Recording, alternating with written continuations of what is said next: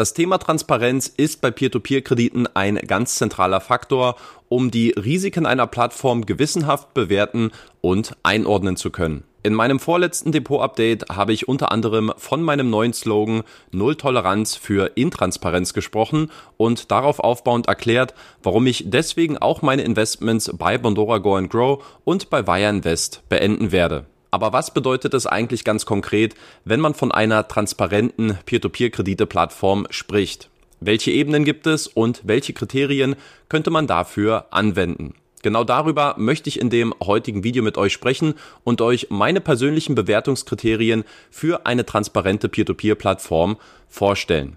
Nach dem Intro geht's los. Viel Spaß mit dem heutigen Video.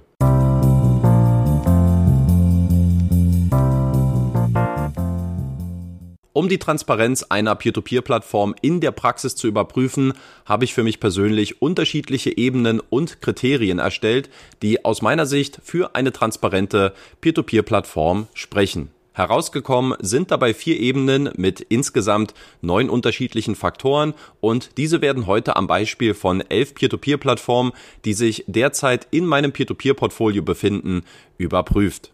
Wichtig ist hier noch im Vorfeld zu verstehen, dass der individuelle Faktor der Transparenz losgelöst von der tatsächlichen Bewertung des gleichen Faktors ist. Sprich, wenn eine Plattform zum Beispiel einen Geschäftsbericht veröffentlicht, dann ist das zunächst erstmal als ein positives Zeichen im Hinblick auf Transparenz zu bewerten, weil wir dadurch eben einen Einblick in die finanzielle Stabilität des Unternehmens bekommen. Dass das Ergebnis dieses Geschäftsberichts jetzt aber womöglich darauf hindeutet, dass es sich eher um ein finanziell instabiles Unternehmen handelt, spielt in dieser Transparenzbetrachtung erstmal keine Rolle.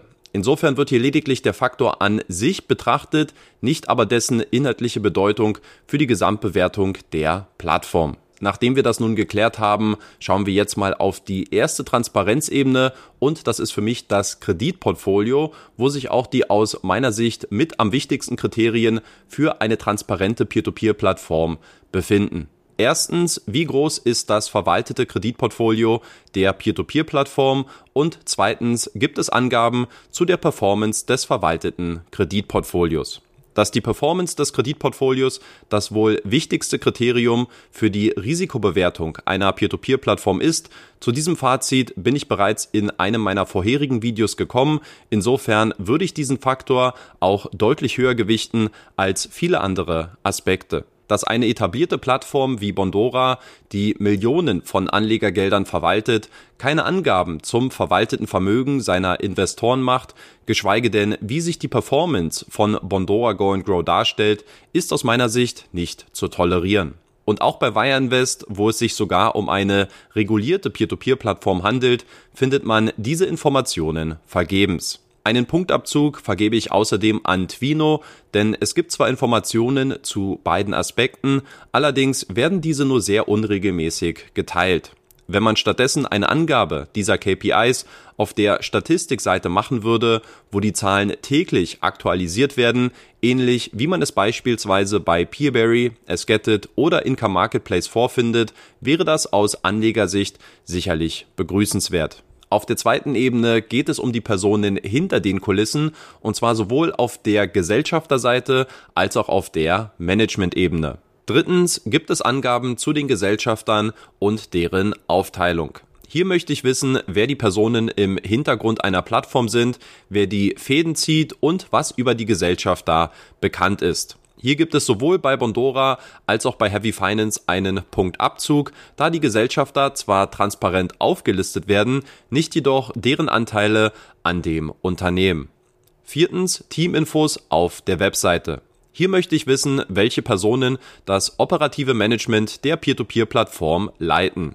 Wenn diese, wie bei Bondora, nicht aufgeführt werden, dann gibt es hierfür auch keine Transparenzpunkte meinerseits. Fünftens, öffentliche Auftritte des CEOs. Bei diesem Punkt wünsche ich mir eine gewisse Präsenz und öffentliche Äußerungen zu der Entwicklung des Unternehmens. Schließlich ist der CEO der oberste Repräsentant einer Peer-to-Peer-Plattform. Bei Crowdpeer als auch bei Wireinvest findet man hierzu, wenn überhaupt, nur vereinzelte öffentliche Aussagen der CEOs. Ein öffentlicher Diskurs mit Bloggern oder YouTubern, zum Beispiel in Form von Videointerviews, gibt es hier leider nicht. Auch der neue Twino-CEO Helvis Henselis, der mittlerweile schon fast ein Jahr lang das operative Management bei Twino leitet, könnte sein Profil durch öffentliche Auftritte noch deutlich mehr schärfen. Ebenfalls einen Punktabzug gibt es bei Bondora, weil hier lediglich die eigenen Marketingkanäle zur Kommunikation genutzt werden. Sämtliche Gesprächseinladungen und ein direkter Dialog mit Bondora CEO Pertel Tomberg, bei dem auch kritische Fragen gestellt werden könnten, werden von der Plattform abgelehnt. Besonders positiv möchte ich hierbei den Inka Marketplace CEO Kimo Ritkönen als auch den Landes-CEO Nikita Gonzas hervorheben. Beide sind sowohl im persönlichen als auch im öffentlichen Dialog sehr umtriebig und aktiv. Die dritte Säule, die heißt bei mir Kommunikation und diese setzt sich wiederum aus insgesamt drei Kriterien zusammen. Sechstens regelmäßige Kommunikation via Newsletter, Blog oder Social Media. Für mich persönlich ist eine regelmäßige Kommunikation von sehr hoher Bedeutung, wobei mir das Medium an sich, also ob Newsletter, Blog oder Social Media, erst einmal egal ist. Hierbei geht keine der elf Peer-to-Peer-Plattformen komplett unter, allerdings sehe ich noch Verbesserungspotenzial bei Plattformen wie Twino, Profitus und Wire Invest. Siebtens, aktiv verwaltete Telegram-Gruppe. Interessanterweise ist Telegram in den letzten Monaten ein immer wichtigeres Medium für mich geworden, um sich unmittelbar mit den aktuellen Themen und Baustellen einer Plattform zu beschäftigen. Der Grund dafür ist, dass ich aktuell kein besseres Medium sehe, wo eine Vielzahl von Anlegern gleichzeitig und direkt in einen öffentlichen Dialog mit einer Plattform treten können. Bei Inka Marketplace bewirbt man seinen Telegram-Kanal sogar mit einem Top-Banner auf der Startseite, um dadurch den Austausch mit seinen Investoren zu fördern. Leider werden aber längst nicht alle auf Telegram vertretenen Kanäle auch zwangsläufig von den Plattformen moderiert und begleitet. Eine aus meiner Sicht ganz klar verpasste Chance, um sofort auf die Bedenken seiner Investoren einzugehen warum man, wie bei Wire Invest zum Beispiel, argumentiert, dass man lieber auf einzelne Support-Anfragen reagiert, anstatt die gleichen Anliegen einmalig via Telegram zu beantworten, erschließt sich mir persönlich nicht. Aber auch Plattformen wie Bondora, Estate Guru oder Twino sollten eigentlich die Kapazitäten besitzen, um einen Support-Mitarbeiter für die Beantwortung aktueller Anliegen abstellen zu können. Vielleicht wäre das auch ein Anreiz für Profitus, die als einzige meiner gelisteten Plattformen noch über keinen Kanal auf Telegram verfügt. Und der letzte Transparenzblock, der heißt bei mir Finanzen. Hierfür gibt es insgesamt zwei Kriterien. Nämlich achtens veröffentlicht die Peer-to-Peer-Plattform Geschäftsberichte und neuntens werden die Geschäftsberichte von anerkannten Auditoren überprüft. Diese Unterscheidung ist insbesondere bei Plattformen wie Peerberry wichtig, wo man sich bereits seit Jahren weigert, extern geprüfte Jahresabschlüsse zu veröffentlichen. Bei Crowdpeer sollte der Fairness halber erwähnt werden, dass sich die Plattform noch im ersten Jahr seiner Geschäftstätigkeiten befindet und dass diese Kategorie daher etwas obsolet ist. Zu Profitus finden sich hingegen öffentliche Finanzkennzahlen, diese werden allerdings nicht in Form eines Geschäftsberichts mit seinen Investoren geteilt. In der Bringschuld sind aus meiner Sicht auch Lande und Income Marketplace, deren Anspruch es jetzt ebenfalls sein sollte, auch finanzielle KPIs mit seinen Anlegern zu teilen. Dann kommen wir nun zur Auswertung meiner kleinen Transparenzanalyse. Und hierzu möchte ich vorher noch einen ganz kleinen Disclaimer loswerden, denn natürlich handelt es sich bei diesem Ranking um ein rein subjektives Ranking, was auf meinen eigenen und persönlichen Kriterien basiert, sprich andere Kriterien oder aber auch ein anderes Scoring-Modell könnten hier zu ganz unterschiedlichen Ergebnissen führen. So wären Angaben zu der Performance des Kreditportfolios für mich persönlich deutlich höher zu gewichten als zum Beispiel öffentliche Auftritte des CEOs. Genauso kann man aber auch darüber diskutieren, ob Telegram nicht unter dem Faktor regelmäßige Kommunikation mit aufgefasst werden könnte und ob Geschäftsberichte bei jungen Plattformen wie Crowdpeer nicht komplett entfallen sollten. Deshalb ist es am Ende auch nur ein theoretisches Konstrukt und keine tatsächliche Aussage darüber, bei welchem Anbieter es sich um die transparenteste Peer-to-Peer-Kredite-Plattform handelt. Gleichzeitig, und das muss man allerdings auch festhalten, lassen sich dadurch schon gewisse Tendenzen erkennen, welche Plattformen beim Thema Transparenz punkten können und welche weniger. Überraschender Sieger in meiner kleinen Transparenzauswertung ist Heavy Finance geworden, eine Plattform, die als einzige in jeder Kategorie punkten konnte. Lediglich die exakte Aufteilung der Gesellschafteranteile hätte hier zu einem perfekten Score geführt.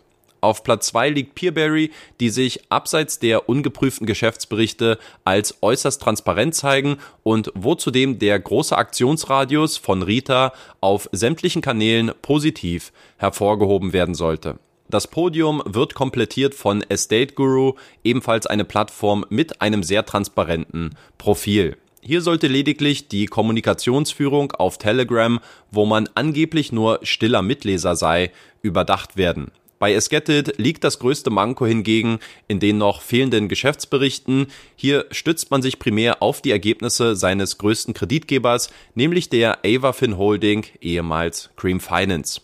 Abseits dessen verfolgt Esgetit aber einen durchaus transparenten Ansatz. Danach folgt Income Marketplace, wo man ebenfalls beim Thema Finanzen einen zweifachen Punktabzug erhalten hat. Dass man noch nicht profitabel sei, sollte aus meiner Sicht kein Vorwand sein, um nicht ein bisschen Geld in die Hand zu nehmen und um etwas mehr finanzielle Transparenz herzustellen. Gleiches Spiel gilt auch bei Lande. Hier wird argumentiert, dass das neue Unternehmen erst in Q1 2022 gestartet sei und man deshalb nicht verpflichtet sei, bereits jetzt Finanzkennzahlen zu veröffentlichen. In der Theorie kann das zwar durchaus stimmen, in der Praxis sollte das aber kein Hinderungsgrund sein, sofern man es ernst meint mit der finanziellen Transparenz. Danach folgt dann schon Twino, eine Plattform, die aus meiner Sicht nicht per se intransparent ist, sondern das Hauptproblem liegt hier ganz klar bei der fehlenden Kontinuität. In manchen Monaten werden Ergebnisse zur Performance geteilt, in anderen Monaten wartet man vergebens automatisierte Prozesse in den Statistiken und mehr Sichtbarkeit des CEOs könnten das Transparenzprofil von Twino relativ leicht aufbessern.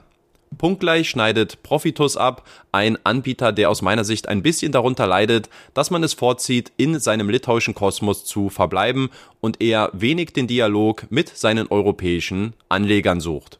Sogar die Marketingchefin bevorzugt es bei Neuigkeiten, ihr LinkedIn-Netzwerk lieber auf Litauisch als auf Englisch zu informieren. Zudem scheint man auch keinen Wert auf die Kommunikation seiner Finanzkennzahlen zu legen, wenngleich die letzten Ergebnisse durchaus vorzeigbar gewesen wären. Das Peerberry Spin-off Crowdpeer leidet in der Bewertung ein bisschen unter der noch jungen Historie der Plattform. Zudem werden die performancebasierten KPIs wohl erst dann veröffentlicht werden, sobald das Portfolio weiter wachsen wird. Die rote Laterne geht unter anderem an Wire Invest, was für eine regulierte Peer-to-Peer-Plattform, welche einen gewissen Transparenzstandard erfüllen muss, eigentlich ein ziemlich enttäuschendes Abschneiden ist. Keine Angaben zur Performance des Kreditportfolios, keine erkennbare Linie des Managements und so gut wie keine öffentliche Kommunikation mit seinen Anlegern. Den letzten Platz teilt sich Wire Invest mit Bondora, eine Plattform, die in erster Linie von seinen starken Finanzkennzahlen und einer immer noch großen Lobby bei vielen Go-and-Grow-Anhängern profitiert. Abseits dessen gibt es aber wenig bis keine Argumente, warum viele Anleger das überaus intransparente Verhalten dieser unregulierten Peer-to-Peer-Plattform aus Estland weiterhin tolerieren sollten. Was sind eure Gedanken zum Thema Transparenz bei Peer-to-Peer-Krediten im Allgemeinen und was denkt ihr auch über meine Auswertung im Speziellen? Wie immer freue ich mich sehr über euer Feedback in den Kommentaren. Tut mir außerdem noch den Gefallen und lasst bitte eine Bewertung für dieses Video da, um mich und meine Arbeit hier zu unterstützen. Vielen lieben Dank fürs Zuschauen in dieser Woche und wir sehen uns hoffentlich beim nächsten Mal schon wieder. Haut rein Leute und ciao.